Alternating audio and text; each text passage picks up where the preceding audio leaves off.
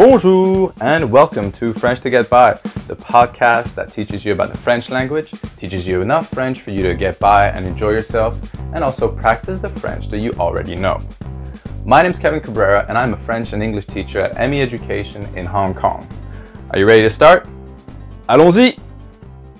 And in today's episode, which is part of your introducing and describing yourself, we will go through how you tell people what you don't like in varying degrees. So we will start with saying, I don't like, then I don't like at all, and then I hate slash despise. Alors, let's start with I don't like. I will use the example of basketball. Je n'aime pas. Je n'aime pas le basket. So here we've just said, I do not like basketball. Now we'll say that we do not like at all. So, je déteste.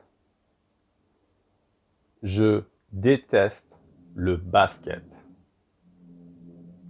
Now we'll say that you despise something. We will use je hais. Je hais le basket. So to portray that last emotion, the expression that we have in English is when we say that we hate something with a passion. You really despise it, you don't get it, you don't like it in the least. So a quick recap of the three. Je n'aime pas. Je déteste. Je hais.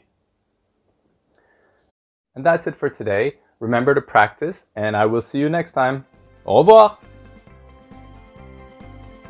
Book your next class with ME Education through our website, meeducationhk.com, or visit one of our centers in Wan Chai, Mongkok, and Kowloon City.